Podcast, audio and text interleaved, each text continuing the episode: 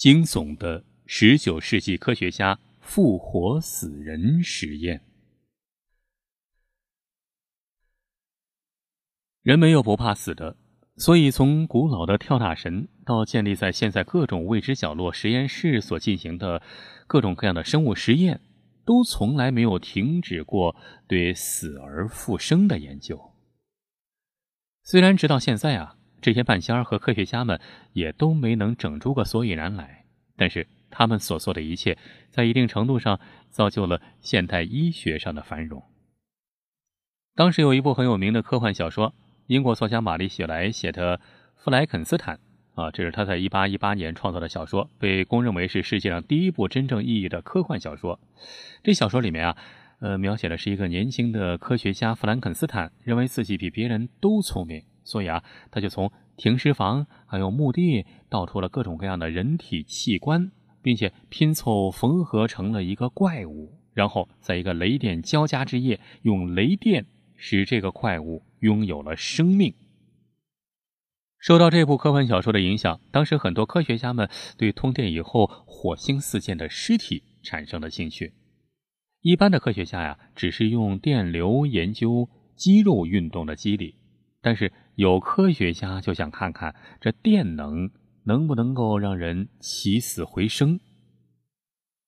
在当时，人们对自然科学已经有了一定的认知，因此宗教讲的那套生死轮回、因果报应啊，已经有点站不住脚了。大家就开始想去了解生命究竟如何起源，如何逝去，生命的本质究竟是什么。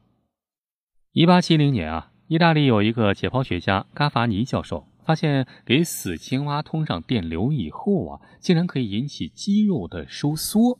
哎，这个消息一经公布之后，很多动物就成了科学家们玩电击的对象。然后啊，嘎法尼教授的侄子啊，也是当时一个小有名气的物理学家，就干脆跑到屠宰场捡了一个牛头啊，一个牛的脑袋。捡回家，然后给牛的大脑、舌头通电，在高压的电流刺激下，这牛头竟然好像像活了一样，居然还眨眼儿，鼻孔一会儿开一会儿合，看上去好像活了。那时候啊，不仅科学家，普通民众对这个电击呃动物尸体啊都是痴迷不已。很多热爱科学的市民啊，或者说是很多很喜欢看热闹的市民呢，呃，总是找一些机会跑去看看什么呢？看科学家去如何用电流刺激牛的尸体、刺激猪的尸体、刺激羊的尸体，然后再看这些尸体有什么变化。只要这尸体一动，所有人都是齐声欢呼，大惊失色。哎呀，太好看了！可是啊，在动物尸体上通电，总是有玩烦了的时候。在动物身上，这个实在是没什么兴趣。以后科学家们就干脆就把注意力转到了人的尸体上、人的身上。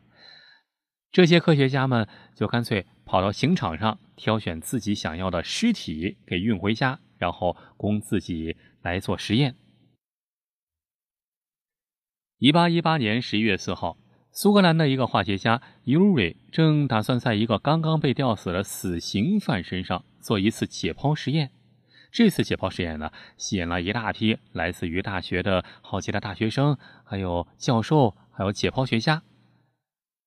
因为这不是一次简简单单的解剖实验，尤瑞教授呢，打算在尸体上安上二百七十伏的电极棒，在电流的作用以下，看看尸体会有什么反应。结果一通电之后，所有人都大惊失色，这个尸体竟然在通电以后。开始跳起诡异的舞蹈来了，跳舞了，手舞足蹈。因为在尸体在被拉到这个大学的解剖室之前，尤瑞教授已经早早的给电池充好电了。他在尸体的颈部、脖子、臀部还有脚跟这些部位呢，分别插入了电极棒，然后用不同程度的电流来分别进行刺激。于是啊，所有人都看到了，这具尸体就开始在那儿手舞足蹈。开始出现了动作了，很多人都在欢呼呀！这次实验室太成功了。尤瑞教授对实验室里所发生的一切是这样记录的：这具尸体他通电之后，好像打了个冷颤，手指非常灵活，好像是小提琴家的手一样。尸体面部的每一块肌肉都在动，愤怒、恐惧、绝望、痛苦、喜悦的表情竟然一起出现在这个尸体的脸上。整个实验进行了约一个小时。当时的苏格兰医学杂志对这件事是这样报道的：尤瑞教授非常想让尸体死而复生，但是没能成功。尤瑞教授得出的结论是：如果死亡不是由于身体上的创伤造成的，那么尸体就有可能复活。另外，就算是本次实验成功了，尤瑞教授也不会开心的。因为这次做的实验的尸体是一个杀人犯，他复活了也不是什么好事。虽然尤瑞的实验并没有带来什么实质性的科学结果，但是他还是非常兴奋地记录下了自己的实验。他把结果都记在了一本小册子上，并给小册子起了一个名字，叫“人之善”。不过后来啊，人们觉得这种活死人的实验实在是有点邪恶。啊，会为人间恐怕会带来灾难灾祸，所以这些做这种实验的科学家们也被很多人视为是恶魔的化身。如此一来，电击活死人就暂时退出了历史舞台。比如，在当时一份发行量很大的报纸上刊登的一幅漫画，就代表了很多人对这种活死人实验的看法。他们认为这些科学家简直就是魔鬼的化身，让死人复活，这这不就是魔鬼才能干得出的事吗？因此，在这幅漫画上就画了两个魔鬼啊，这两个魔鬼就分别代表正负电极，正是在这两个魔鬼的驱使下，让死人复活，从而为祸人间，威胁活人的安全。当然了，这也是当时人们由于局限性所产生的一些误解。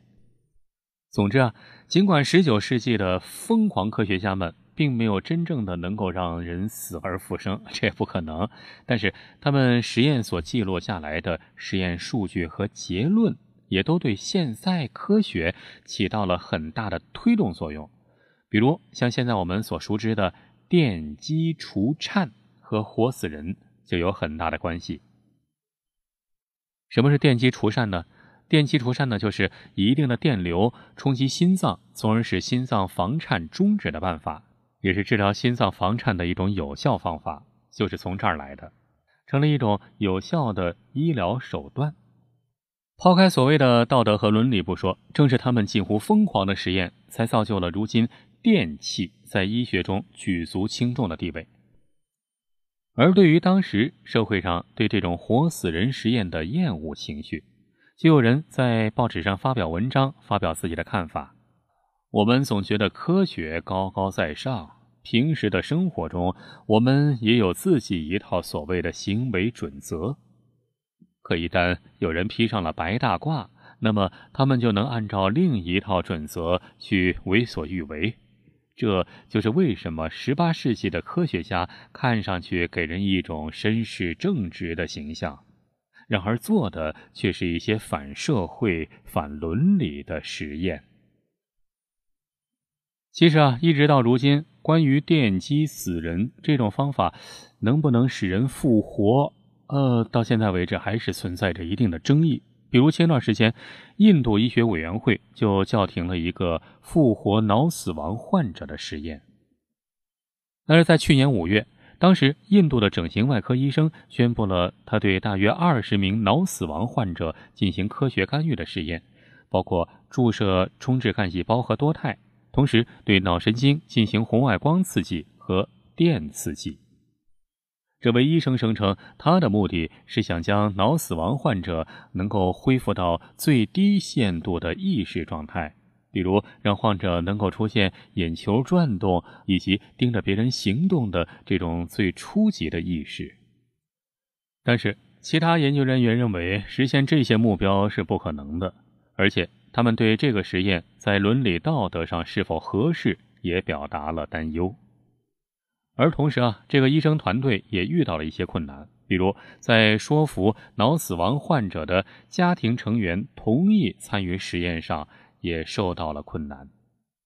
一直到前不久，印度医学研究委员会正式叫停了这个饱受争议的复活脑死亡患者的实验。